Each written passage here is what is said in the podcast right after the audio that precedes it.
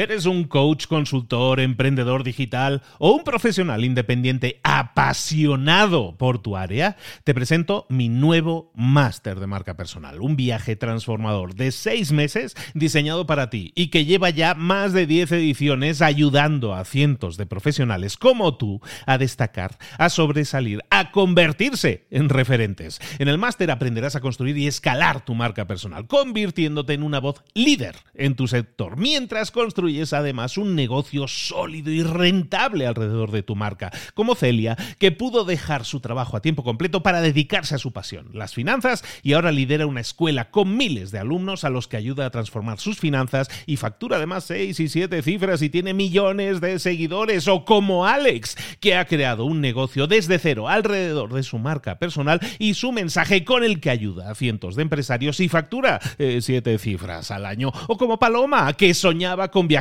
por el mundo y que ahora vive como nómada digital con cientos de miles de seguidores y más de 17.000 alumnos. Gracias al máster, su sueño pasó de ser una idea a una realidad rentable y reconocida.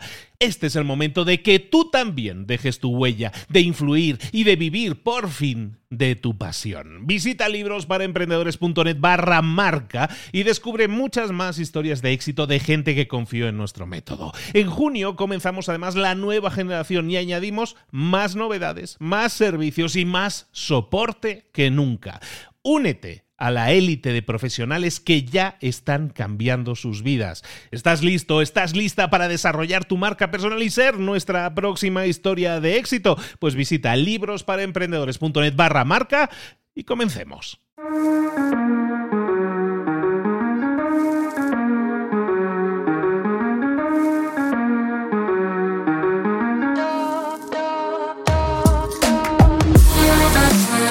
Hola Masters, bienvenidos a un nuevo episodio de Libros para Emprendedores. Continuamos con los episodios de miércoles, continuamos con las entrevistas en profundidad a verdaderos referentes de talla mundial en español que nos permiten reconocer ese talento hispano que existe y que brilla en todo el mundo. ¿Y cuál es su enfoque? ¿Y cuáles son sus estrategias, sus tácticas, su ejemplo?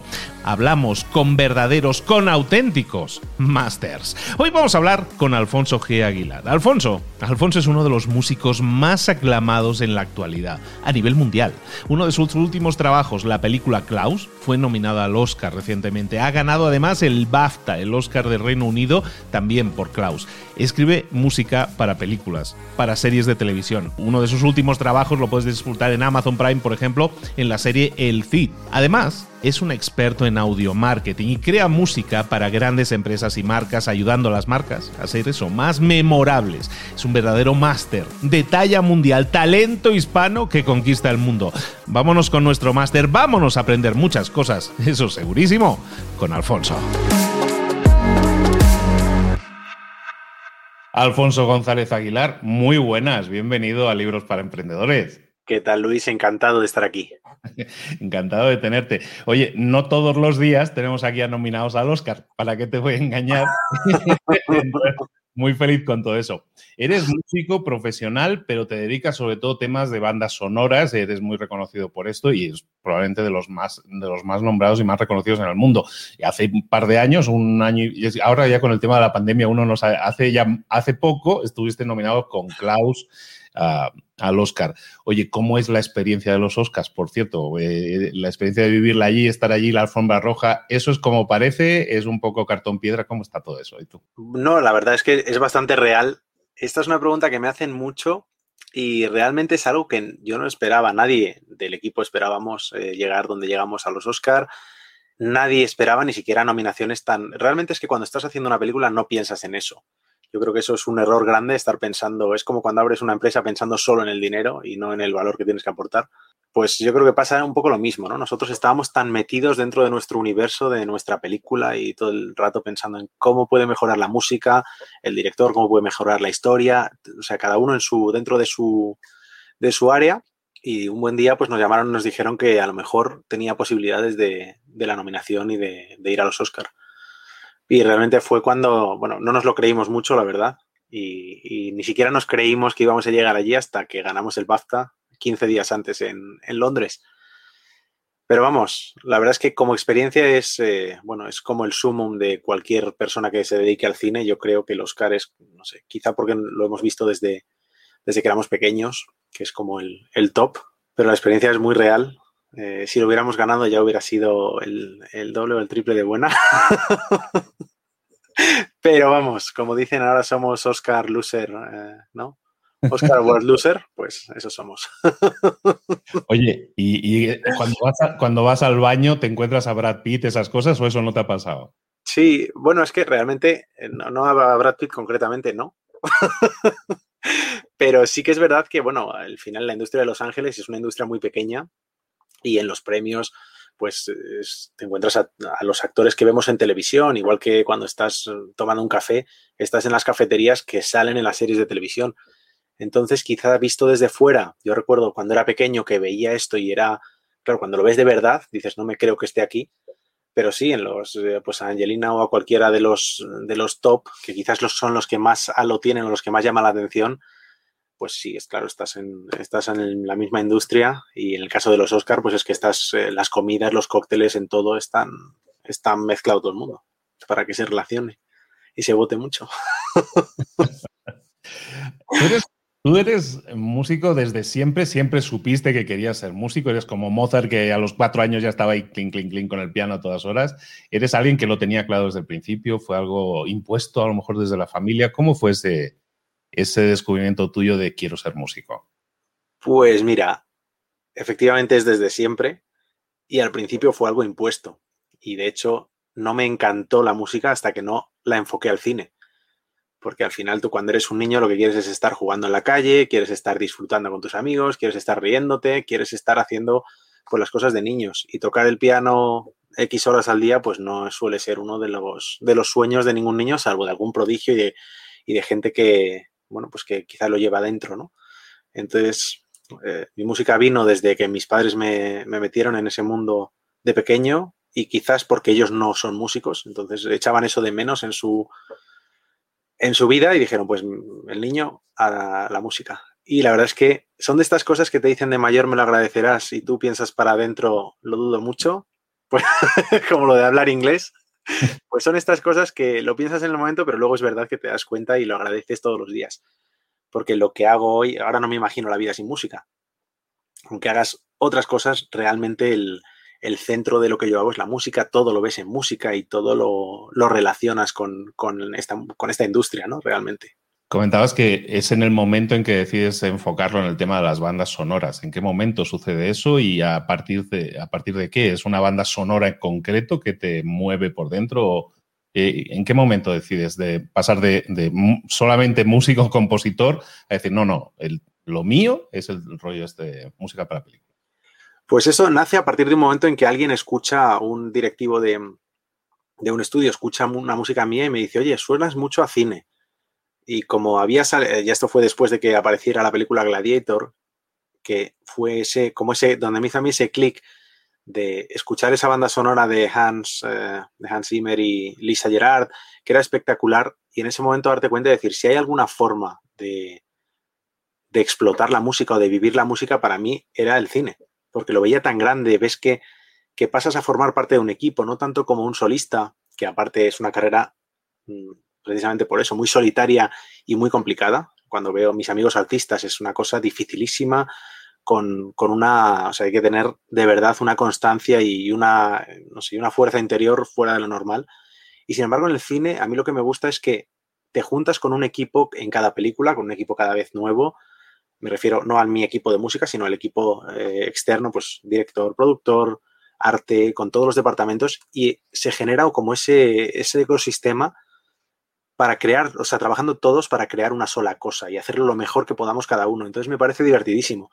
Y además es que llegas mucho más lejos. Si yo hiciera mi música, hiciera mis discos de piano, por ejemplo, lo subiría a Spotify y lo, escucharían en cuatro países o en 40 o en 30, pero es que hoy en día cada vez que hacemos una película está en 240 y tantos territorios en, cuestión de un clic, ¿no? Si trabajas con plataforma, entonces es, es algo que es impensable. Yo recuerdo cuando celebrábamos que una película que habíamos hecho se había distribuido en tres países hace 10 años, ¿no? O hace 12 años. y era un éxito, ¿no? Es que van, a estrenar en Perú y además han estrenado en Estados Unidos, pero bueno, solamente en Iowa y no sé dónde, con cuatro copias. Y, joder, y ahora hoy en día es que le dan al botón, como pasó con Klaus, y están en, estás en todo el planeta y tienes comentarios en tus redes y tienes feedback instantáneo de todo el mundo. Y eso creo que es una maravilla. ¿Cómo es ese proceso de una película? ¿Es un proceso largo, más largo de lo que pensamos? ¿O llegan y te dicen dentro de un mes lo necesito? ¿O, eh, es algo, sabes, que como dices, te sientas durante seis meses, ves el guion, vas pensando cosas o, te pillan a salto de mata? Pues depende. Depende el proyecto. Es cierto que cuanto antes entras, para mí mejor, porque más vives y más te empapas de lo que quiere el director, de hacia dónde va la película y cuanto más tarde peor. Pero fíjate, en animación, por ejemplo, es muy diferente a ficción. En animación yo en Klaus estuve seis años, desde que empezó el proceso hasta que lanzamos la película. Y ahora llevamos casi un año trabajando una que lanzaremos en julio de 2024. Entonces, bueno, son procesos muchísimo más largos donde te dejas eh, empapar mucho por, por todo, ¿no? Por por todo lo que tiene que ver con la película, con lo que quieren transmitir, con, con qué buscamos, con cómo son los personajes. Que lo decía el director de Klaus, por ejemplo, que cuando tiene niños pequeños, que tenían seis años ya, y cuando los niños les preguntaban qué hace tu padre, decía, mi padre hace Klaus, porque desde que han nacido los niños, el padre está haciendo una sola película, ¿no? Entonces era, es gracioso cómo, claro, los tiempos se expanden. Sin embargo, luego en ficción a lo mejor tienes una película donde llegas casi al final porque no han pensado en la música hasta el final o porque el compositor lo iba a hacer y al final no ha podido hacerlo, y entonces te llaman a ti y de repente te dicen, oye, pues tienes dos meses, tres meses eh, para tenerlo hecho, ¿puedes hacerlo? Y bueno, depende de lo que sea, pues hay veces que puedes y veces que es mejor no hacerlo. Cuando eh, has hecho también mucha serie de televisión, recordamos hace poco estrenaban el CID, por ejemplo, en Prime, y estabas, eh, estabas generando contenido para televisión. ¿Es diferente hacer una banda sonora de televisión, de cine, la premura, el tiempo? Eh, ¿Se acepta más la imperfección? ¿Es muy diferente el trabajo? ¿O realmente hoy en día, que también las series de televisión tienen una factura brutal, también hay una exigencia muy alta? Pues la verdad es que mm, Depende del tipo de televisión que hagas y cómo sea cada uno. Desde luego, el nivel de autoexigencia, el mío es altísimo, el de nuestra compañía, de mi compañía no sale nada que no sea algo con lo que yo esté de verdad feliz, porque antes tenía otro nombre la compañía y ahora se llama como yo. Entonces, al final, cualquier cosa que sale de ahí es tu nombre y yo creo que eso tienes que cuidarlo porque aunque sea el nombre de una empresa, es tu marca personal. Entonces, no sale nada con lo que yo no esté realmente feliz. En el caso del CID, eh, se, puede llamar televisión porque es serie y porque tienes 10 episodios, la primera y la segunda temporada, ¿no? Cinco cada una. Pero es que son episodios de una hora y cada uno es como una película. O sea, la forma de hacerlo, cuando se hacen series diarias, por ejemplo, que yo nunca he hecho, eh, sí que se hace más, eh, pues haces unos cuantas músicas de tensión, otras cuantas de amor, otras cuantas de este personaje, otras cuantas de otro, y luego es el editor de vídeo el que va poniendo la música, pues según le viene, oye, ahora hay una escena de amor, pues la selecciona. No es tanto un trabajo del compositor. Sin embargo, en, el CID lo que se ha hecho es que cada episodio se habla con el director y hemos marcado de dónde a dónde va la música y se escribe la música nueva. se escribe, se graba, se mezcla, es, pero se hace específicamente para ese trocito de contenido, para esos, a ese minuto y medio, para esos 20 segundos, para esos cuatro minutos. Y lo vas haciendo poco a poco, así que son pequeñas películas, ya no es, por lo menos estas de factura alta, Supongo que las de más bajo presupuesto, pues sí, eh, se sigue haciendo como se hacía antes. Eh, mencionabas a Hans Zimmer antes. Mm, Hans Zimmer para mí tiene un tipo de música muy reconocible. Escucho una banda sonora, es, es, de Hans Zimmer. O sea, como que suena mucho, ¿no? O, Ramin Djawadi ahora, o Yachino. Hay mucha gente que, tiene como un sello, ¿no? Que, que, y que yo lo retrotraigo eso a, por ejemplo, una de mis bandas sonoras favoritas, que es el. Ahí ya te lo diré, La Misión, la misión eh, de, Morricone, ¿no? Entonces, la banda de Morricone, la flautita, que, es como muy, muy típico. Cada uno tiene como su sello y escuchas, esto es muy Morricone, esto es muy de Hans Zimmer. Tú tienes también ese sello. ¿Se busca tener ese sello o ser ecléctico y ser adaptable también es algo beneficioso en este caso? Pues fíjate que es una muy buena pregunta, porque yo he hecho música de todo tipo hasta hace como un año así, hasta llegar al CID precisamente, que fue cuando he trabajado con Gustavo Santaolalla, y entonces me daba cuenta de que le faltaba ese sello de identidad a mi música. Entonces, de repente me encargaron una película y yo hacía, era muy camaleónico o, soy muy camaleónico, entonces das justo lo que te piden, pero no estás, no estás poniendo ese sello de identidad. O sea, nadie podría escuchar cosas mías y decir esto es tuyo seguro, como te puede pasar con Morricone o con Giacchino o con mucha otra gente. Y fue hace un año cuando decidí cambiar el tipo de proyectos y elegir los proyectos donde yo pueda ser más yo en ellos que, que lo que te estén pidiendo. Por supuesto, tienes que cumplirlo porque estás haciendo una película y tienes que cumplir lo que te diga el director y estás trabajando para una película, no estás trabajando para ti. Si quieres hacer tu música, hazte tu disco. Pero es cierto que sí que ahora intento, en los proyectos en los que estoy trabajando ahora, dar ese, ese sello más de identidad, ese más hago lo que a mí me apetece o tengo una especie de sonido, eh, un, un, tono, un color musical que, que es más mío. No siempre es fácil, pero bueno, yo creo que eso también se va Mm, se va alimentando con, según va avanzando tu carrera. Al principio no puedes llegar habiendo hecho cero películas en la primera y decir, voy a hacer esto, porque es mi estilo. Pues a lo mejor no, pues ni siquiera tienes, ¿no? Yo creo que eso se va asentando con el tiempo y, y bueno, ya te iré contando. Sí. Oye, eh, ¿Cuál es el trabajo del que te sientes más orgulloso, tú a nivel personal? No, no por el impacto que pueda haber tenido, sino por el hecho que lo has terminado o lo escuchas, lo revives y dices, vamos, lo bordé. Pues yo te diría que es Klaus, porque es, eh, fue un proyectazo donde pasé muchos años y además porque tenía algo curioso y es que cuando empecé Klaus, eh, yo estaba en una etapa vital muy diferente a la, que, a la que estoy ahora y no sé por qué siempre pensé que Klaus la escucharían mis hijos o la verían mis hijos, ¿no? Y justamente mi hijo nació pues cuatro meses antes de estrenar Klaus. Cuando ya estaba en pleno proceso, en plenas grabaciones en Viena, pues justo entonces, ahí en julio, nació. Entonces, yo creo que le guardo ese cariño especial o quizás eh, la música tiene ese amor diferente, aunque pongo mucho cariño en todo lo que hago, pero es inevitable como, como que visualizabas eso, ¿no? Entonces, supongo que eso es lo que le, lo que le hace diferente para mí y también porque es la primera película de niños eh, o de para, gente, para pequeños, ¿no? Que hacía. Entonces yo creo que eso tiene ese toque especial o, esa, o ese cariño que extra ¿no? a este proyecto. Hablabas de que te, concedieron el BAFTA, que es como el Oscar del Reino Unido, digamos, en este caso. Em, ¿Eso está en un lugar predominante en casa? ¿Es aquello que presumes a, mira, aquí tengo el BAFTA y tal, o es, eh, hay otros que dicen yo lo tengo en el baño, ¿le das un, valor importante dentro de tu vida ahora, en tu entorno? Bueno, el, realmente el BAFTA está en, el estudio, en Spa Studios, eh, que es el BAFTA Mejor Película de Animación, y ahí lo tienen. Eh, pero es cierto que el director, por ejemplo, para eso es un tío muy, muy humilde, que no se deja cegar por los premios, ¿no? Que por supuesto está muy feliz de, haber ganado premios y le encanta, pero no es algo que sea predominante. O sea, yo creo que no se ha hecho una foto con el premio, por ejemplo, ¿no?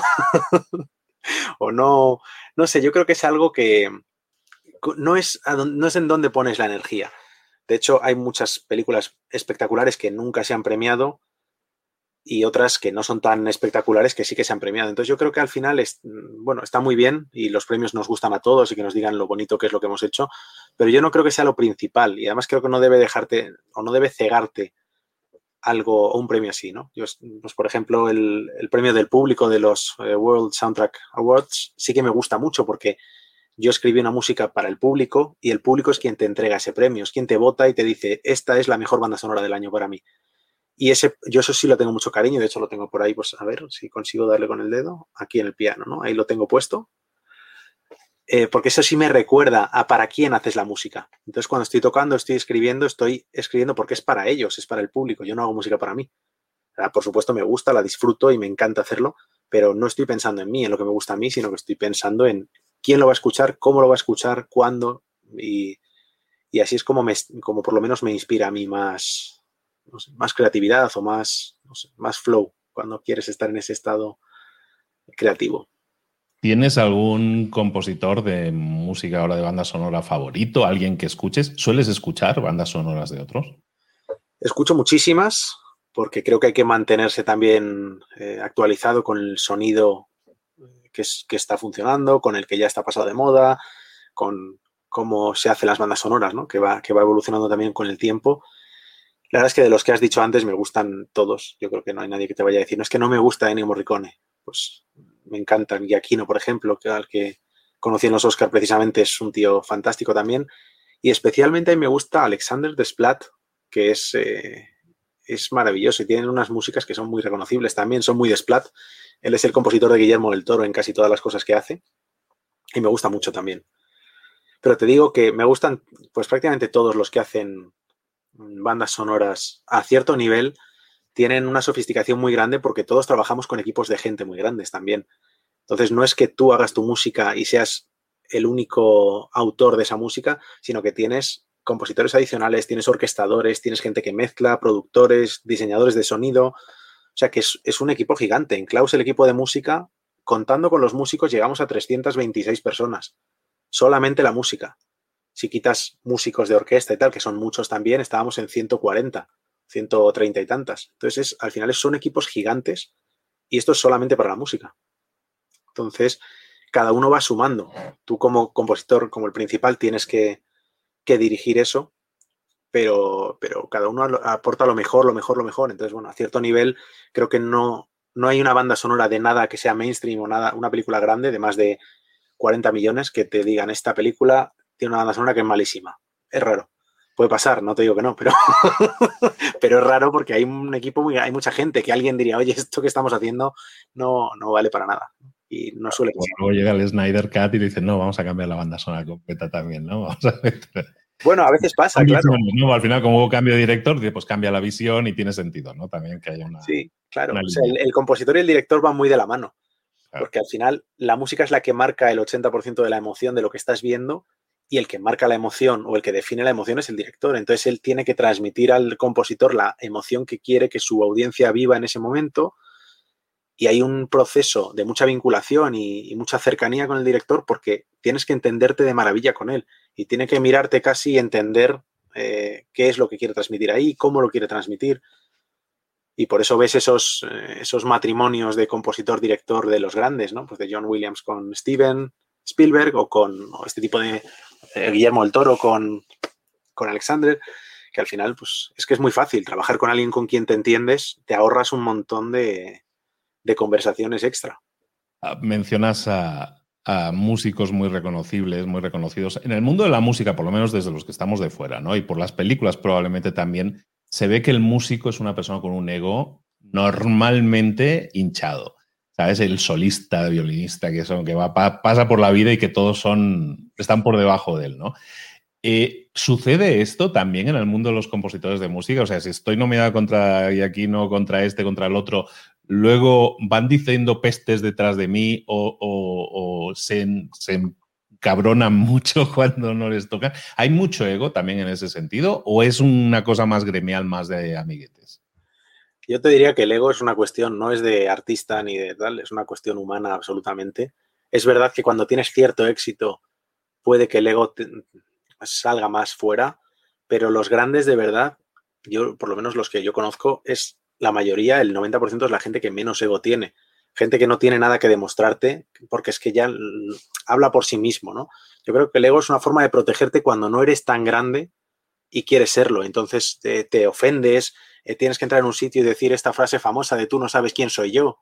Pero es que alguien famoso, eh, alguien conocido y reconocido nunca diría eso porque está seguro de que lo sabe, ¿no? El que tiene delante. De forma que yo creo que eso es una cuestión casi de la condición humana que depende qué ámbito se ve más o menos, quizás porque los artistas o la gente famosa o gente que está en medios tiene una cámara encima mucho más tiempo que el resto. Pero ego hay en los matrimonios, ego hay en, en las familias, en todos sitios. Y en el caso de los compositores, bueno, todo el mundo quiere ganar, ¿no? Eh, por supuesto, todo. Y además todo lo que puede, no todo el mundo, pero habrá quien contradiga esto, pero sí que es verdad que es, pues ganar, ya que estás compitiendo en algo, pues eso lo dice el Real Madrid, ¿no? Lo importante es ganar, no es, no es participar. Sin embargo, yo creo que, no sé, a mí no me molesta cuando pierdes un premio con, con otro, porque solamente el hecho de estar nominado, el hecho de aparecer pues, con, con los premios del público, por ejemplo, de, la, de los World Soundtrack, tenía al lado a John Powell, tenía al lado a Alexander Desplat, o sea, estás compitiendo, que tampoco lo veo como una competencia, estás compartiendo un escenario con gente muy reconocida que además es que yo los he admirado desde que empecé en esto, la mayoría de ellos, algunos son más nuevos, entonces eh, no, no estaban cuando yo empecé, pero otros es que es gente a la que admiras y a la que has, hubieras querido acercarte siempre, ¿no? Entonces yo creo que eso ya es un, regalo en sí mismo. Pero en respuesta a eso, no sé, el ego no creo que sea una cuestión solamente de, de artistas o de compositores, sino de todo el mundo. No me, has, no me has negado la mayor, entonces yo creo que... No, no, pues eso, eso es, una, es la condición humana, somos así, somos así y de repente te das cuenta que te estás ofendiendo por algo que no deberías, que, que, si te analizas, eh, pues es puro ego, ¿no? Es el yo me merezco más. Bueno, tú te mereces más o menos, eso según se mire. No, totalmente de acuerdo. Oye, eh, ¿en qué estás trabajando ahora? ¿Te pillo en el estudio de grabación? ¿Te estás componiendo? ¿Qué estás haciendo? Ahora estoy componiendo una cosilla para Netflix que no se puede anunciar todavía y otra, otro proyecto más para, para uno debe, debe dar mucho gusto, ¿no? Decir una frase de esas, de decir, no, no, no te puedo hablar del proyecto en el que estoy, ¿no? En verdad no, eh, no, no, me da nada de gusto porque además sé que cuando alguien te entrevista está deseando saber y es como, no te puedo contar, eh, de hecho casi nunca hablo de lo que estoy trabajando porque es que en este mundo nunca puedes contar nada. Es raro, hasta que no se anuncia, entonces ya una vez que se anuncia sí, pero hasta que no se anuncia yo además siempre voy por detrás de los anuncios públicos para evitar tener que pedir 100 permisos para hacer un post. Ya directamente digo, cuando salga el anuncio oficial, yo digo yo también estaba ahí o yo también estoy ahí, ya está. Porque te ahorras mucho problema de comunicación, de cómo se te ocurre que te llamen de Netflix o de Amazon o de donde sea, decirte que cómo se te ocurre comunicar esto. Entonces ya eso yo no comunico nunca ya lo siento. lo que sí te puedo decir es que en cuanto lo pueda comunicar, hacemos otro de estos y te lo cuento. Oye, hablando de este tema, de, las diferencias a la forma de trabajar, tú has trabajado muchísimo en Hollywood, también has trabajado muchísimo en España. Eh, ¿Hay una gran diferencia a la hora de, abordar un proyecto? ¿Más profesionales, menos, más frío? No sé, ¿cómo es? Si es diferente, ¿no? Al final es un proceso creativo en ambos casos, pero ¿hay sutiles diferencias o no tanto? Hay, sí que hay muchas diferencias, eh, sobre todo industriales, en cuanto a, cómo funciona la industria. La industria de Los Ángeles y de Hollywood es una, y la de España es otra, y supongo que la de Francia, que no he trabajado, será otra y tal. Entonces yo creo que esas, en cuanto a industria, son cada una bien diferentes. Creativamente yo no hago un approach diferente. Lo que sí que es cierto es que cada vez nos piden más definición en lo que estamos haciendo.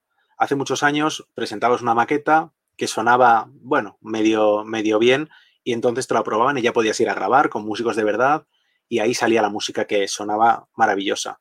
Hoy en día ya como eh, la técnica permite que cada vez el sonido sea mejor, pues nuestras maquetas cuesta mucho, por ejemplo, eh, distinguirlas de, la, de lo que va a ser la pieza final, porque te piden cada vez más definición, pues imagínate de cuando John Williams escribía en papel y le decía a Steven Spielberg, oye, ya está, ya lo tengo, vamos a grabarlo. Y no había oído ni una sola nota a hoy en día que tienes muchas aprobaciones de ejecutivos donde van diciendo, vale, hasta aquí está bien, ahora vamos a seguir, ahora grabamos, ahora mandamos cambios. Entonces sí, cada vez vas eh, terminando más el producto y te permite también la tecnología, nos permite ir tocando cosas en un proceso más avanzado. No es como antes que dices, bueno, es que una vez que imprimo una revista ya no tienes, ya no, no puedes cambiar ni una letra de la revista, ¿no? Si está impresa y lanzada, pues hoy en día es más como un blog, ¿no? Que dices, bueno, voy a corregir esto y ahora corrijo esto y ahora hasta el momento en que ya dices al mundo léelo, que ahí ya es verdad que cierras y ya no más. Pero creativamente para mí es lo mismo. No, no miro diferente un proyecto dependiendo del presupuesto. Y cuando tú entregas toda esa, toda esa música, toda esa pista musical ya completada, ese proceso no ha terminado todavía para la película, porque luego pasa por la mezcla final y todo eso, y el director dice, ¿sabes qué? Le vamos a subir aquí a los efectos de sonido, le vamos a bajar a la música. No te trae un pique así como de, hostia, que me bajan los violines este tío. O sea, no, no, te pasa a veces que te tocan la música, la meten en tercer plano para meter en segundo plano eh, efectos y en primer plano voces y tal, y, y, pasa un poco más desapercibido. Hay pique en eso y dices, oye, chato, que este me había quedado súper bien, ¿por qué me lo has tanto? Yo creo que esa es la eterna discusión entre sonido y música. Aunque también te tengo que decir que yo soy, y me lo dicen ellos, dice, eres el único compositor que viene al estudio de mezcla en el momento final y baja la música.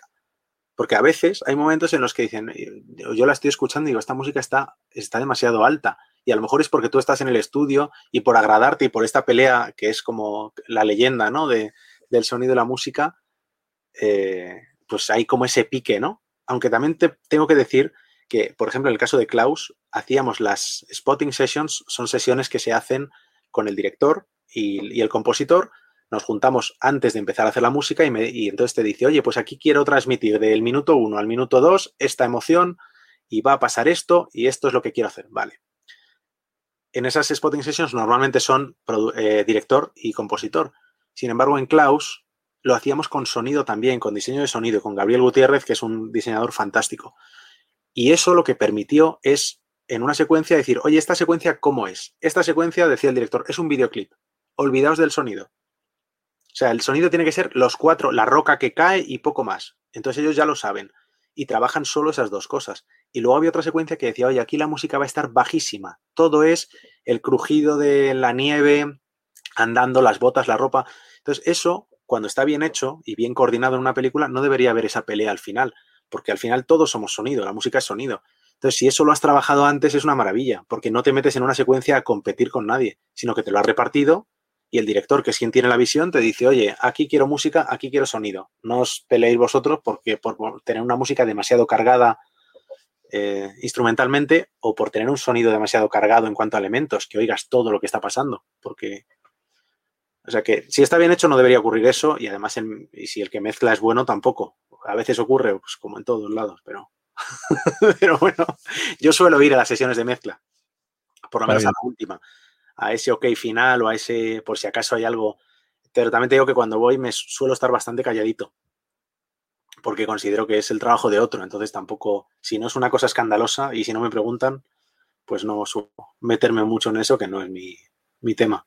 Fantástico. Oye, con todo esto que se ve que es un trabajazo de meses, años, incluso en alguno de los proyectos, aún así tú te metes a proyectos en paralelo, que, es de lo que vamos a estar hablando ahora, que es cuando yo te conozco, voy a explicar a la gente. Yo a este señor lo conozco a través de Cipri Quintas, eh, íntimo amigo de ambos, y nos, y nos presenta, y hombre, Alfonso, músico de Klaus, del Oscar, todo esto y nos metemos en Clubhouse. Y esto fue en enero, más o menos. Nos metemos en Clubhouse y empezamos a hablar de esto. Y empezamos a hablar de un tema, que es de lo que vamos a hablar ahora, que es el audio branding, que es algo en lo que tú eres un experto, pero a un nivel también cósmico.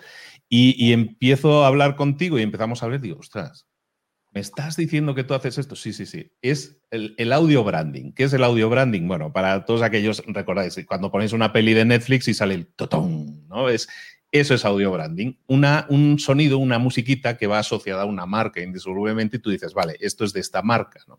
Y que se ha hecho toda la vida y que hay musiquitas de desde cadenas de radio, tenían sus acordes y sus cosas, y ahora lo estamos profesionalizando y lo estamos llevando mucho a marcas personal. Tú has trabajado muchísimo con eso y has trabajado con grandes marcas. Yo he visto un vídeo tuyo de una empresa que les entregas el audio branding con una orquesta completa, pero vamos, aquello, John Williams total. Eh, ¿Cómo es este proceso de que tú entres en el tema del audio branding? ¿Por qué te llama esto? Ah, empecemos por ahí, porque se me hace súper interesante. Pues fíjate que yo siempre he hecho música para cine casi todo, como, venía, como hemos estado hablando ahora. Y hacer música para cine se traduce en que todo el tiempo estás pensando más en la emoción que incluso en la música. Utilizas la música como vehículo de esa emoción. Y está por encima la emoción de la música. Yo no me preocupo tanto si son violines o violas lo que suena, como realmente la emoción que estés transmitiendo. Entonces, ese es como el background del que yo venía me metí a estudiar ciertas cosas de... Hice un doctorado en hipnosis clínica, que estuve al final seis años ahí de esto que te, te vas liando y acabé muchos años estudiando esto. Y lo hice solamente por entender mejor o por entender cómo funcionaba la mente para ver cómo podía mejorar mi música y emocionar más. Con estas dos cosas, un día estoy en una conferencia de un grupo de empresarios y me hablaba yo, daba una conferencia de 20 minutos o media hora hablando de música. Y cuando me bajo del escenario, eh, Enrique Arribas, que es el director de marca global del Banco Santander, a quien tú también conoces, me dice, oye, Alfonso, tienes que hacer esto para las marcas. Y digo, bueno, yo no hago, yo no hago música para las marcas normalmente, porque no es algo que me guste, o no es algo que me guste, no, no es algo que me gustase en aquel momento hacer pues eh, publicidad, tal. A mí me gusta el cine, me gusta mucho, me tiro mucho tiempo en un proyecto y me gusta disfrutarlo de verdad, no tanto como hacer una publi rápida, ¿no? Entonces, bueno, empezamos a hablar y al final le digo, venga, vamos a, ver cómo lo evolucionamos. Entonces empezamos a evolucionar esta idea de crear una compañía de audio branding que es definir el sonido de las marcas. Pero si yo le pongo mi sello, que es un sello orquestal, lo que hablábamos antes de cómo, eh, cómo definirías mi música, o si, o si yo tengo ese sello de identidad, si tuviera que elegir alguno sería el orquestal. Yo, mi música es orquestal casi siempre. Entonces, para crear música para una marca, yo no puedo poner mi sello de identidad. El que, la que tiene que emocionar y transmitir esa identidad es la marca. Si la marca contrata a un tío que suena mm, a orquesta o que suena a música electrónica o que suena a esto, lo que está transmitiendo son los valores de marca de ese tío, no los de la marca. Entonces, mezclando esto con la neurociencia, el tema de música con la neurociencia y con la inteligencia artificial y tal, lo que llegamos a, por hacer la historia corta, lo que llegamos es a montar una compañía que lo que hace es utilizar neurociencia e inteligencia artificial para saber, para medir qué emociona al público de esa compañía grande y en base a eso construir una identidad sonora. Es decir, si yo estoy haciendo una identidad o una película para un público de niños, mi música es diferente. Así la estoy haciendo para adultos. Pues es lo mismo. Si una compañía se quiere relacionar con su público en concreto o quiere emocionarlos más dado que es lo que más buscan las compañías, ese engagement emocional, tiene que hacerlo de una forma concreta y no emociona igual a una audiencia que a otra un tipo de música u otra. Entonces, lo que hacemos con esta compañía es medir qué emociona a una audiencia y a, partir de eso construir esa música que se construye a mano, o sea, se, compone. No es la inteligencia artificial la que crea una música, ni es la audiencia la que te crea la música. La audiencia solo te dice qué es lo que la emociona, medido mediante un test eh, que hacemos en, el ordenador. Vamos, lanzamos un link, la gente se conecta en redes sociales, sus clientes, proveedores, equipo directivo, le dan al OK y leemos con las cámaras de los dispositivos cuáles son sus emociones. A diferentes estímulos de audio. Ponemos diferentes músicas, diferentes vídeos, diferentes fotos y vemos qué es lo que les emociona. Y con eso es cómo se construye una banda sonora o una identidad sonora, mejor dicho, que emociona como la compañía quiere a su público.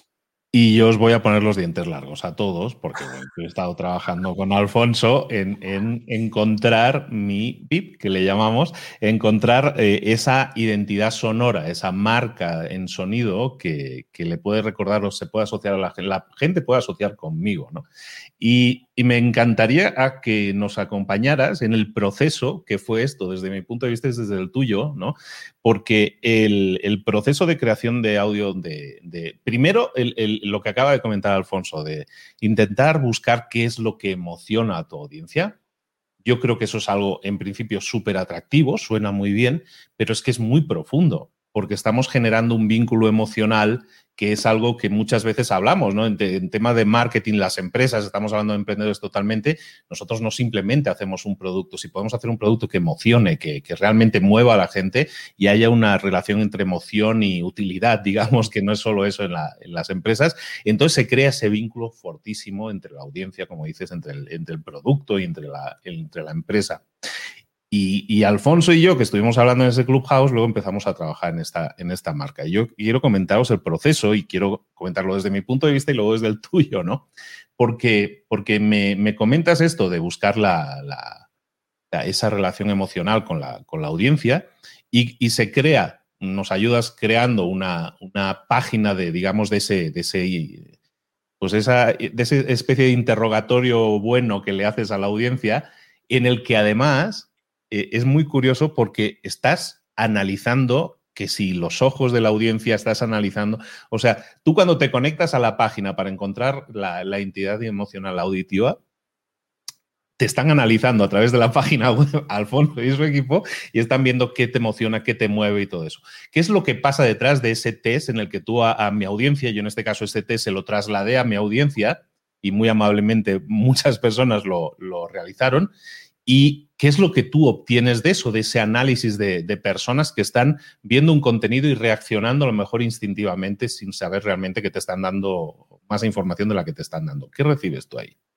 Bueno, lo que vamos a matizar el esto que has contado, cuando nosotros generamos ese test de neurociencia lo que hacemos es que se genera ese link donde tú haces participar a tu audiencia, que han participado un montón de personas y la verdad es que ha sido una maravilla porque ha habido muchísima participación. Cuando ellos entran ahí, por supuesto, se les pide el acceso a su cámara, se les da toda la política de privacidad y de hecho esos datos se anonimizan, de forma que no son, eh, lo que estamos captando son los datos emocionales nada más y ni siquiera los recibimos nosotros. Lo recibe, lo reciben nuestros servidores, pero es la inteligencia artificial de este sistema que hemos creado los últimos dos años y pico, el que está analizando y el que hace esa media. O sea, nosotros no hay una persona revisando y diciendo, a ver, esto le emociona, esto le gusta, esto no. Nunca llega a ver nosotros esos vídeos. Simplemente a nosotros nos llega un, como unas métricas donde dice, esta música los emociona en este punto, esta otra música en este punto, esta no le gusta a la gente, esta le hace perder el interés, esta genera un interés brutal aquí.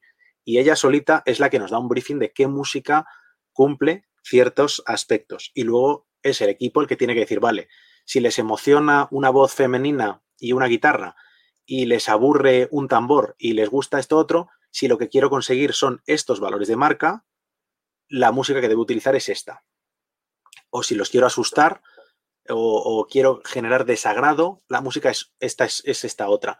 Que eso nos pasa, por ejemplo, hablando con ONGs, que nosotros no habíamos contemplado cuando esto empieza, cuando esta aventura empieza, el generar emociones negativas porque entendíamos que en el marketing eso en principio no lo quieres hacer casi nunca, ¿no? Una marca casi nunca quiere generar eso y sin embargo las ONGs sí que quieren eso.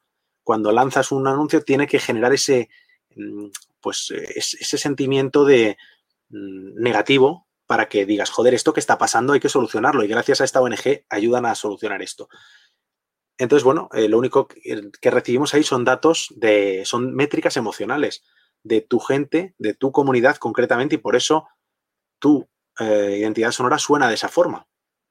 Pero, y, está muy interesante esto, porque si lo empezamos a dar la vuelta, eh, el mismo grupo de gente, eh, pongamos que el mismo grupo de audiencia me escuchara a mí y escuche a otra persona. Ese mismo grupo de audiencia eh, va a reaccionar de forma diferente a ciertas músicas o a ciertos estímulos que tú le puedas presentar y aunque sea el mismo grupo de personas, eh, la asociación que se hace con la marca es diferente, evidentemente, ¿no? Y, eso también se analiza. O sea, las mismas personas reaccionan diferente ante marcas diferentes y en, y en este caso las músicas.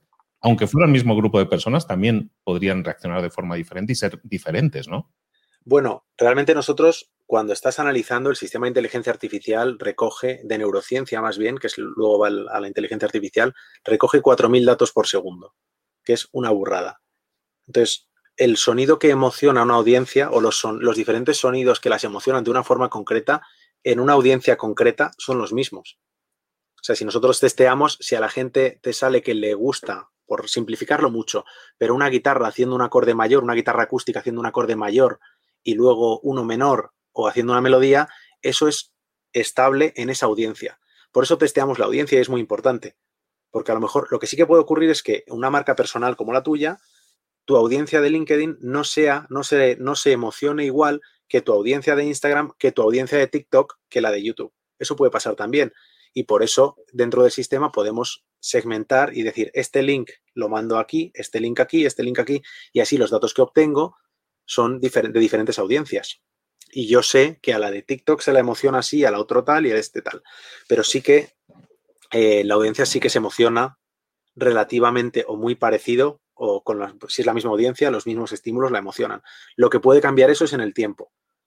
Que dentro de un año puedes hacer la misma prueba o dentro de dos años y, y puede haber cambiado eso. Pero bueno, porque también la música cambia, las modas cambian, los tipos de sonido cambian. Un sonido que hoy es súper trendy, mañana está anticuado. Cuanto más pega, más fuerte pega un sonido, antes se pasa de moda también. Eh, la orquesta, pues no se pasa de moda porque, es, por ejemplo, es, puedes decir, bueno, esto suena clásico, eso por supuesto, pero nadie te diría esto, es, esto está viejo porque suena orquesta, porque la orquesta es algo como estable, es como una base musical, ¿no? Sin embargo, tampoco es muy reconocible. Y si escuchas los sonidos del reggaetón, pues hay sonidos que están de moda cada tres meses. De repente, tres meses se pone de moda un sonido y a los tres meses ya es viejo. Y, me fíjate que me salté un paso. Hay un test previo que me hiciste a mí, ahora me acuerdo, me hiciste un test previo en el que me dices, oye, mm, va toda una serie de preguntas y entre ellas también estilos musicales. ¿Qué estilo va más contigo? ¿Te sientes más identificado con esto que con esto? O sea, también el creador, la marca, en este sentido, también es, eh, es entrevistada y analizada en ese sentido. Y tú obtienes del creador, en este caso de mí, obtienes una serie de gustos y preferencias y también de la audiencia obtienes esas preferencias como estábamos diciendo. Y, eso, ¿cómo, ¿cómo, se mezcla después? ¿Qué, ¿Cómo sale el cóctel de ahí? Pues el cóctel sale eh, mostrando a la audiencia lo que está, lo que es acorde al creador o a lo que es acorde a esa marca. Es decir, nosotros si no queremos hacer eh, un sonido de reggaetón porque una marca, una marca conservadora, pon, da igual, una marca cualquiera, conservadora, no quiere un sonido reggaetonero, no se lo testeamos a la gente directamente. Entonces, esos parámetros, directamente la inteligencia artificial nunca nos va a sugerir un sonido de reggaetón porque ni siquiera se testea. Porque para nosotros es muy importante que, que la propia marca se sienta identificada con ella misma. Por supuesto, lo revisa nuestro equipo y si de repente has dado algo muy cerrado y dices, no, solo quiero música clásica, pues a lo mejor te sugerimos decir, vale, testea música clásica, testea estos otros ocho géneros y luego con los datos vemos qué hacemos. O directamente paramos el proyecto porque no vas a conseguir el resultado que quieres. Entonces, lo que hacemos es, es muy importante, además es, es, como la máxima, que si tú no te sientes identificado con tu propia marca personal, no vas a estar, no vas a estar a gusto. Y es una pregunta que mucha gente nos hace y dice, pero entonces, ¿mi audiencia es la que me va a hacer mi música? Claro que no, tu música la va a hacer un compositor de cualquiera del equipo que, con un briefing que ese sí que es el que define tu audiencia. Y tu audiencia le dice, me gustan las guitarras, estos acordes, la letra y voces de coros gospel. Genial. Pues con eso, el compositor, un compositor del equipo y un diseñador de sonido, lo que tienen es que apañárselas para hacer una música que cuadre con eso y que además cuadre con el briefing de la marca, el briefing que te está dando la marca. Y cuando esos dos casan, que no es un proceso automático, no es un proceso que se tarde poco, muchas veces es que cuesta cuadrar eso porque, pues porque es, cuanto más plana es la marca, más fácil es, cuanto más disruptiva y tal, pues a veces cuesta mucho. Es un proceso de semanas, doy, fe de que es un proceso de semanas en el que aparte, eh, pues no, me vas enviando pruebas, ¿no? Me vas diciendo, oye, vamos por aquí, vamos bien. O sea, como que hay un tema también de validación, también de, ¿estamos entendiendo bien o esto es lo que está saliendo en este sentido? Que como tú dices, no es que salgan notas en automático del, del test, sino que se compone una música de acuerdo a una serie de rasgos y atracciones o, o repulsiones que pueda tener la persona. Y vas trabajando durante días y días en ese proceso y se va puliendo y se, se va realizando. también, em, también, Luis, te tengo que decir que este, el proceso de semanas contigo, es porque como contabas al principio, que, eso creo que se nos ha quedado a medias, esto nació en Clubhouse. Yo monté la compañía de audio branding que, que, se llama Soundity, que es para hacer audio branding de marcas muy grandes, pues tipo Red Bull hemos hecho, o estas presentaciones que tú decías. Y es en ese momento de Clubhouse empezamos ahí a hablar y sale como, oye, ¿por qué no hacemos marcas personales? Y yo digo, yo no hago marcas, no, porque es que yo no hago audiólogos. No me apetece hacer músicas de 15 segundos, yo ni mi compañía, porque el coste es muy alto para 15 segundos. Entonces empezamos a evolucionarlo y decimos, vale, ¿y por qué no utilizamos la potencia de la inteligencia artificial de Soundity, que lleva una inversión gigante y una, y una inversión en tiempo, sobre todo, que hemos estado tres años, casi tres, desarrollando este sistema, vamos a aplicarlo a marcas personales. Entonces, ese día nace, eh, o ese día no, ese día, cuando yo cuelgo, llamo a mi equipo eh, a las 10 de la noche y digo, oye chicos, vamos a hacer una cosa y además la queremos hacer en tiempo récord. Vamos a montar un producto de Soundity que es para marcas personales y es el que bautizamos VIP. Y entonces, en una semana montamos todo esto, porque es verdad que la infraestructura ya estaba, pero todo ese producto eh, fue detonado gracias a Cipri a ti hablando. De hecho, tú has tardado más porque es que tú has sido el segundo Viper. Cipri ha sido el primero. Entonces, lo habéis hecho antes que yo. yo voy a ser el cuarto o el quinto. Pero yo dije, bueno, feliz, hacedlo vosotros. Y entonces, claro, ha sido, eh, ha sido divertido porque ha sido decir, oye, vamos a utilizar una compañía grande que con el COVID además no vendes un proyecto o no debes venderlo, o no debes, o, si lo vendes genial, pero no merece, estaba casi en stand-by porque con todos los seres, despidiendo a gente, no creo que haya una compañía que deba gastarse dinero o vender que ha contratado a un compositor de Hollywood para hacer su audio branding. Entonces, como tampoco yo estaba muy a gusto con, eso, o con, por lo menos con, ser parte de eso, dijimos, vamos a parar esto hasta que el mundo se tranquilice y vamos a, centrarnos en otras cosas, en, las películas, en los contenidos, en, estas cosas. Entonces fue ese momento donde se reactivó y nació este proyecto que, como te digo, es que yo creo que es la cosa más rápida que he montado nunca que fue, pues eso, en ese momento de decir, bueno, ¿qué hacemos? Vale, pues a los cuatro días tenían la marca, que yo creo que el primer, el primer momento nació una marca diferente y luego se quedó VIP a los tres días o a los dos días. y en una semana y media estaba montado todo ese sistema y aplicado al ICE, que es el sistema de inteligencia artificial, a marcas personales.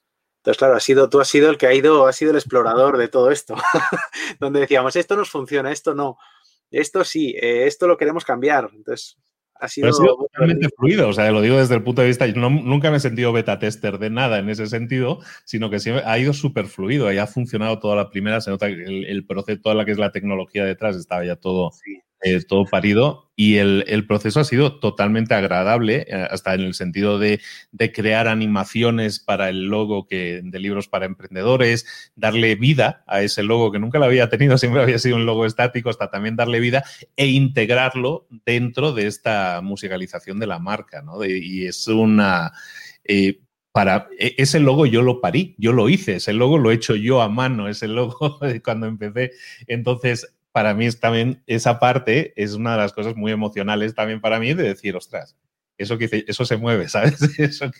entonces es muy agradable. ha sido toda una experiencia súper agradable que, que, quería compartir con la audiencia porque creo que es importante. Ellos han sido parte del proceso y, quería, y era lógico que ellos también se sintieran eh, partícipes de la explicación de qué había detrás de todo eso que se les estaba pidiendo que colaboraran. ¿no?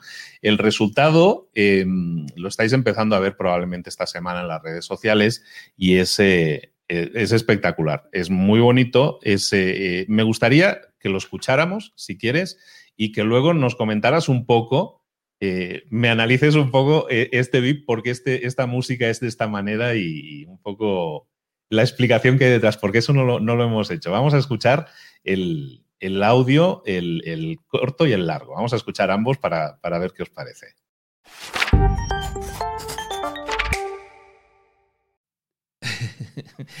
y ahora viene el largo.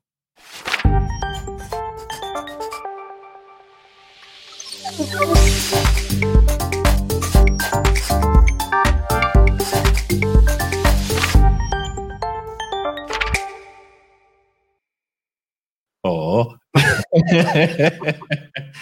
a ver, Alfonso, ah, me encanta, me encanta la hojita, él es muy yo, ¿no? Lo del libro y todo eso. A ver, explícanos un poco cómo, cómo está, cómo se pare esto, de dónde sale esto exactamente. explícanos qué, qué rasgos tiene o qué cosas podemos explicar de esto.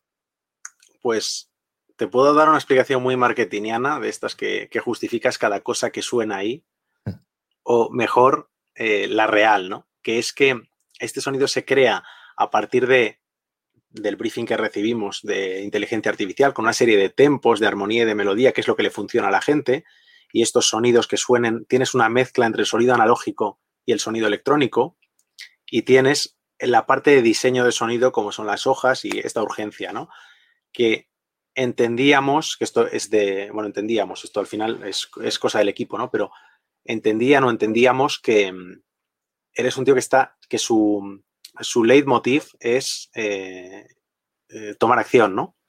Y que está siempre con, con, esto a la gente hay que tomar acción. Entonces tenía que ser algo que urgiera, que tuviera esas velocidades y esa energía y luego algo que fuera, que tuviera también, que fuera un ritmo para poder alargarlo todo lo que necesites cuando estás haciendo una presentación o al, inicio de un podcast o en cualquier momento donde tú puedas en bucle mantener ese, ese tono emocional, o más que ese tono emocional, esa música que esté seteando el tono para que cualquiera que entre en ese momento pueda saber que es como el briefing de ese vídeo, ¿no? La idea de cómo utilizas tu VIP, cada uno lo utiliza como quiere, que para eso es suyo, pero la idea de la construcción de tener el VIP corto y el largo es que tú el corto lo utilices al principio o al final de cada vídeo en todas tus redes sociales, en todos los sitios donde puedas, porque al final forma parte de tu marca, igual que pones un logo y Coca-Cola pone su logo en sus latas, en sus camiones, en todos sitios, pues es lo mismo, pero en vez del logo visual nada más, en el, además el auditivo.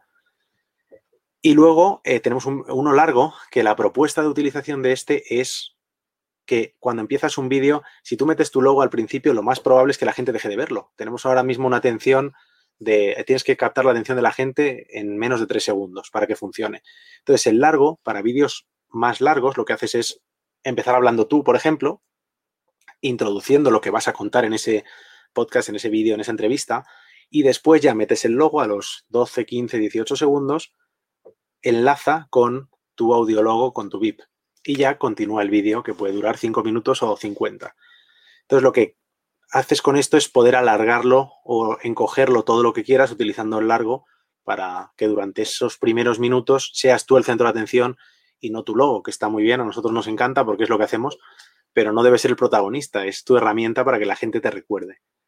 Y luego el largo tiene la peculiaridad de que empieza exactamente igual que acaba, para que en cuanto suena al principio reconocen que eres tú, después puedes poner ese bucle todo el tiempo que quieras, ese ritmo, mientras explicas, oye, aquí tenemos a esta persona que venimos a entrevistarla porque tal, tal, tal, su trayectoria es esta, tal, ahora con ella.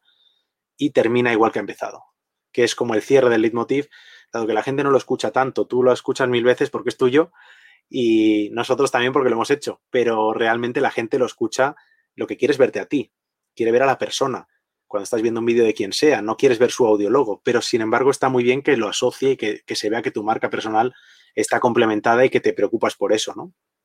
Entonces, yo lo veo una herramienta muy útil para que te recuerden.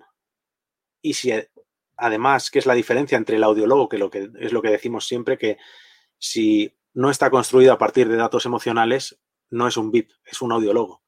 Audiólogo es un audiólogo, vale, mm, vamos, nada y menos, los puedes comprar en, en un montón de páginas, que es tu sonidito, pero no es algo hecho a partir de tu audiencia. Entonces, para mí, siempre que hacemos algo, tratamos de, si realmente lo hacemos para em, conectar con nuestra audiencia, yo creo que tiene que partir de ella.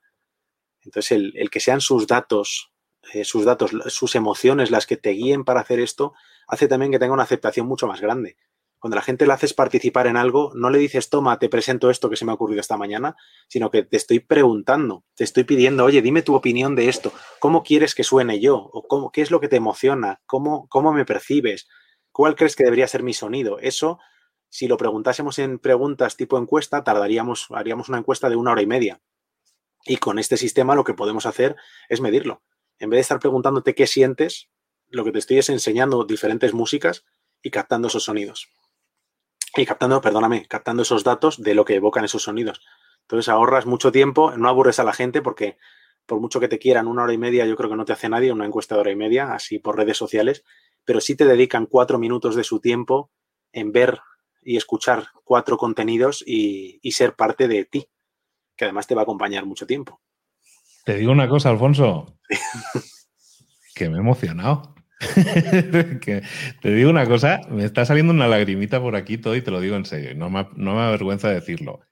Tengo una conexión profunda con esto que has hecho. Tengo una conexión muy profunda. Evidentemente, todos los que hacemos marca personal, desarrollamos nuestra marca creamos eh, audiencia a través de darle, ¿no? Dar, dar, dar, como dice nuestro amigo Cipri, ¿no? Dar hasta, hasta, hasta límites insospechados, darle mucho a la audiencia, ¿no? Pero la audiencia nos devuelve mucho, ¿no? Y el hecho de que podamos hacer esto es probablemente esta comunión entre audiencia y creador que nunca habíamos logrado hacer de ninguna otra forma, ¿no? Y entonces tú como catalizador en este caso de esto, estoy poniendo ahí muy técnico, pero tú estás catalizando esa, esa relación que existe en la audiencia y ellos están sumando para que se haga esto y yo estoy sumando para que hagas esto. No había caído que el, el, el chasquido era el pasa a la acción que yo digo y eso me, ese tipo de cosas me han emocionado. ¿Por qué? Porque es mucho, es, exactamente la esencia de lo que nosotros hacemos, ¿no?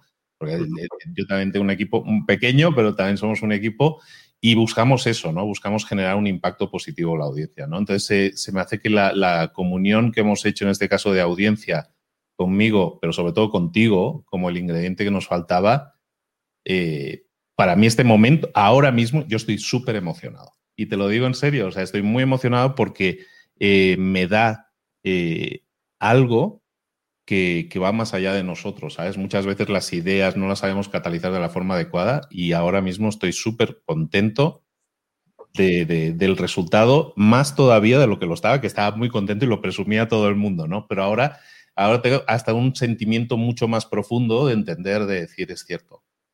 Eh, hay mucho de la audiencia, hay mucho, hay mucho de mí pero es, es un plato que, se combinan los ingredientes y el plato siempre es mejor que los ingredientes por separado, ¿no? Y eso es lo que hemos hecho y, Alfonso, de, verdad, muchísimas gracias. Desde luego. Fíjate que estabas diciendo, eh, me he emocionado y no me avergüenza decirlo, al final lo que estás transmitiendo son tus emociones y tú has tenido la suerte de que dentro de tu comunidad hay, ha habido miles de personas que han, te han querido transmitir sus emociones sabiendo lo que hacen, sabiendo que vas a analizar qué sienten y han dicho, oye, yo quiero participar, te voy a transmitir mis emociones para que esto te ayude. Entonces, claro, el resultado, aparte de estar hecho con mucho cariño y con, un equipo fantástico, que es el que tenemos en Bit, que son todos cariñosísimos y piensan en el cliente antes que en, que en la propia compañía, que eso está muy bien, pero sobre todo es que has involucrado a tu audiencia en crear algo que es para ellos. Entonces, eh, yo siempre pongo el ejemplo de que si tú invitas a alguien a comer a tu casa, lo primero que le preguntas es qué te gusta para comer, ¿no? Pues si los estás invitando a estar dentro de tus canales, a conectar contigo, ¿cómo no vas a preguntarles qué te gusta igual que tus colores? Oye, a lo mejor es que no, es que el verde lo detesta a la gente. Pues si detesta el verde, no vas a hacer tu logo en verde, ¿no? O sea, es que es una cosa muy obvia, pero luego no se aplica casi nunca. Y el feedback que te pueden dar en los comentarios y, y en cualquier otro sitio es muy, no es un feedback tan directo como esto, que estás leyendo su emoción a diferentes cosas.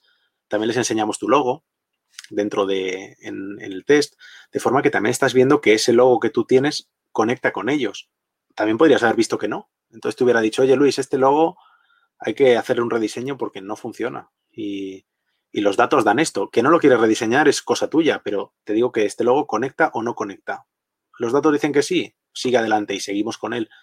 Y por eso animamos ese logo porque también entendemos que un VIP, si estás metiendo ese sonido, es para relacionarte en los ecosistemas de hoy, de voz y de audiovisual, y tienes que, tiene que tener movimiento. No vas a ponerle sonido y dejarlo quieto. Entonces, yo creo que eso son, son cosas que van sumando y cuando la base es buena, que es a partir de la gente que te quiere, pues eh, porque, porque de hecho te quieren, porque no les estás dando nada más, les estás pidiendo, de hecho, oye, por favor, conéctate aquí y hazme este test.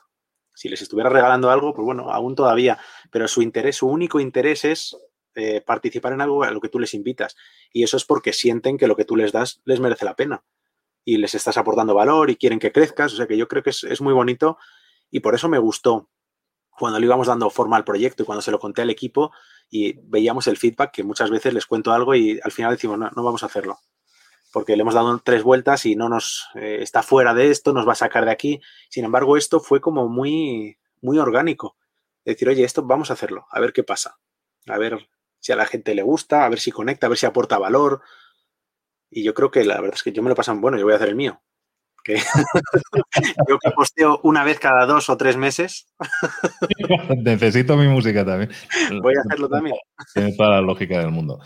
pues yo simplemente deciros eso. Eh, de alguna manera, eh, bueno, o sea, teníamos que tener a Alfonso por todo lo que hemos hablado y más. Era, es un máster, ya lo veis. Pero es que aparte hemos tenido esta experiencia y que para mí es muy personal, porque tengo más que cariño a mi marca y, compartirla con Alfonso y el cariño con que lo ha tratado, la, la, dedicación que le ha puesto a levantar esto rápidamente y que haya funcionado de la forma fluida que ha funcionado, la verdad es que ha sido una experiencia genial, ultra repetible y que recomiendo mucho a todos. Si vosotros que tenéis una marca personal que queréis desarrollar y queréis tener ese distintivo, esa música asociada a, vosotros porque hay algo más profundo que, suena bien sino, o que es cool o está de moda, sino que es, lo estáis haciendo porque realmente hay una, hay una conexión, proviene de los datos de vuestra audiencia y todo eso, yo creo que tiene todo el, para mí tiene todo el sentido del mundo.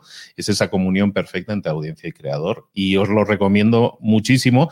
Te soy honesto, mm, tengo varios mails de creadores que me han dicho, oye, ¿esto qué tal va? ¿Que estás contento? Y yo digo, contento es poco contento es poco, a todos se lo estoy recomendando y a todos los recomiendo, no es una, no es una publicidad pagada, simplemente eh, eh, hemos hecho esta experiencia, el resultado lo tenéis, es palpable y lo estáis viendo en los contenidos que estamos creando y viene de aquí, y viene de aquí. Y ahora puedo presumir que tengo un audiólogo, tengo un vídeo hecho por un nominado al Oscar, que eso no se dice todos los días, que también lo digo, Alfonso, ¿eh? también lo digo, pero, pero la verdad es que el resultado va más allá, te digo, y a mí lo que me ha emocionado ha sido que hayamos podido hablar hoy, conocerte más a fondo, compartirte con la audiencia, que creo que es necesario, que eres una de las personas hispanas, no solo españolas, hispanas, que todo el mundo debería ser consciente de que estás ahí, que deberías tener mucho más eco y vamos a intentar hacerlo, que, que llegues mucho más, porque tu trabajo habla por ti pero también tenemos que ser nosotros los que hablemos de ti.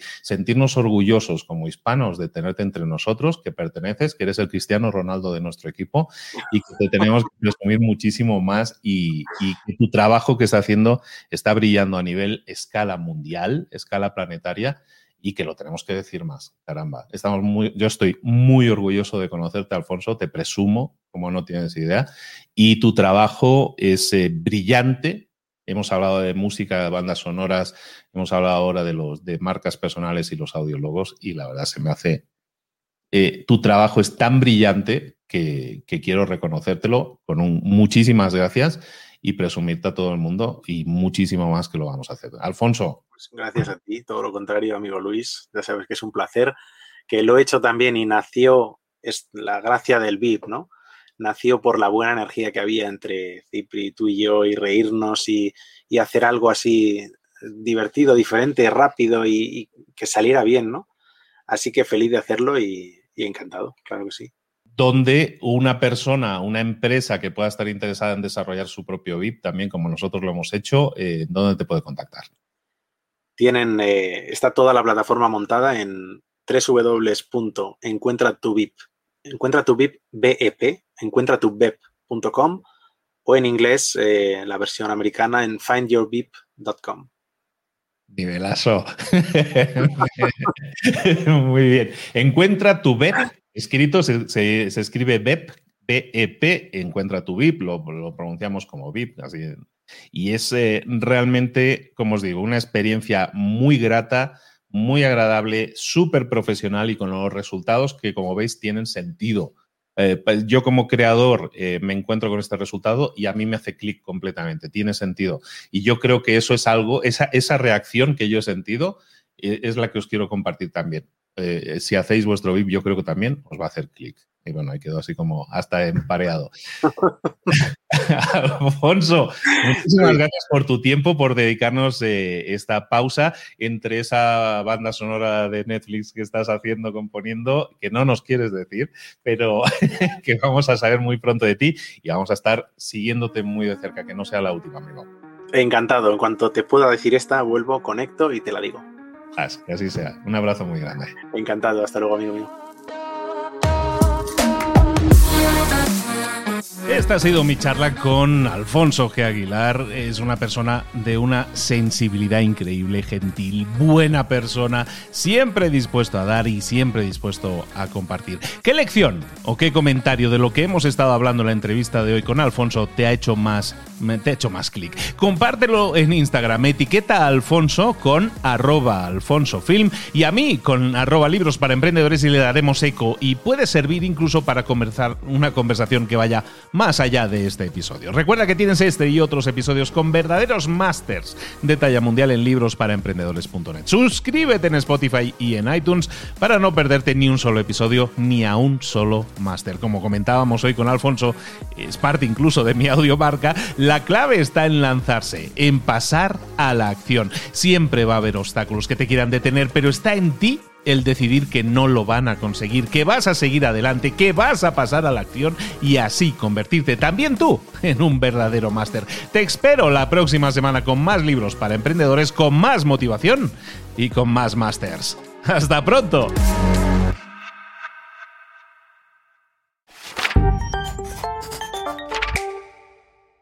¿Eres un coach, consultor, emprendedor digital o un profesional independiente apasionado por tu área? Te presento mi nuevo máster de marca personal, un viaje transformador de seis meses diseñado para ti y que lleva ya más de 10 ediciones ayudando a cientos de profesionales como tú a destacar, a sobresalir, a convertirse en referentes. En el máster aprenderás a construir y escalar tu marca personal, convirtiéndote en una voz líder en tu sector, mientras construyes es además un negocio sólido y rentable alrededor de tu marca, como Celia, que pudo dejar su trabajo a tiempo completo para dedicarse a su pasión, las finanzas, y ahora lidera una escuela con miles de alumnos a los que ayuda a transformar sus finanzas y factura además seis y siete cifras y tiene millones de seguidores, o como Alex, que ha creado un negocio desde cero alrededor de su marca personal y su mensaje con el que ayuda a cientos de empresarios y factura eh, siete cifras al año, o como Paloma, que soñaba con viajar viajar por el mundo y que ahora vive como nómada digital con cientos de miles de seguidores y más de 17.000 alumnos. Gracias al máster, su sueño pasó de ser una idea a una realidad rentable y reconocida. Este es el momento de que tú también dejes tu huella, de influir y de vivir por fin de tu pasión. Visita librosparaemprendedores.net barra marca y descubre muchas más historias de éxito de gente que confió en nuestro método. En junio comenzamos además la nueva generación y añadimos más novedades, más servicios y más soporte que nunca. Únete a la élite de profesionales que ya están cambiando sus vidas. ¿Estás listo? ¿Estás lista para desarrollar tu marca personal y ser nuestra próxima historia de éxito? Pues visita librosparaemprendedores.net barra marca y comencemos.